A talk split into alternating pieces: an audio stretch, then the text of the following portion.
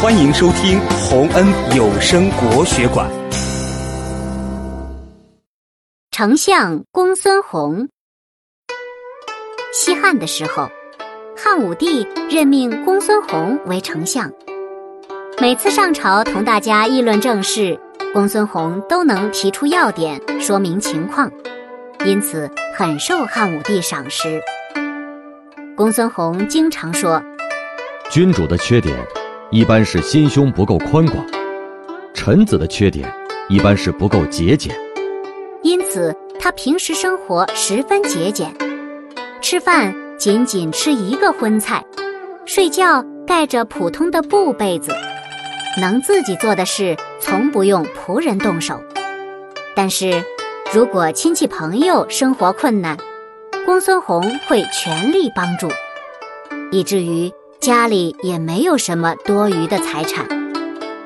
当时很多人都称赞公孙弘的贤明和大度，但是也有人看不惯他的做法。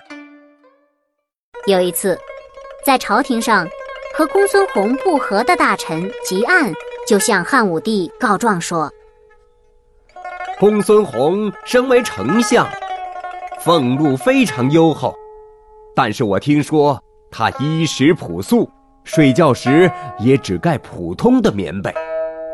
他这样做，其实就是为了骗取清廉节俭的好名声，这可是欺诈行为。汉武帝听了汲黯的这番话，生气地问公孙弘：“汲黯说的，是否是真的？”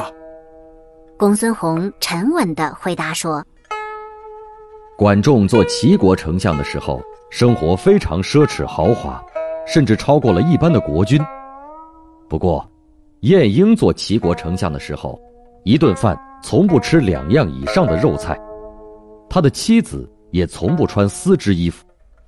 这就说明，每个人都有自己坚持的原则呀。如今我作为丞相，俸禄虽然优厚，但是都用来帮助别人了，这就是我的生活原则。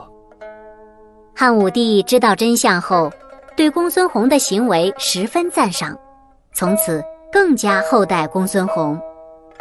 公孙弘能够不在乎别人的看法，坚持自己的行为准则，因此后世的人们对他推崇备至。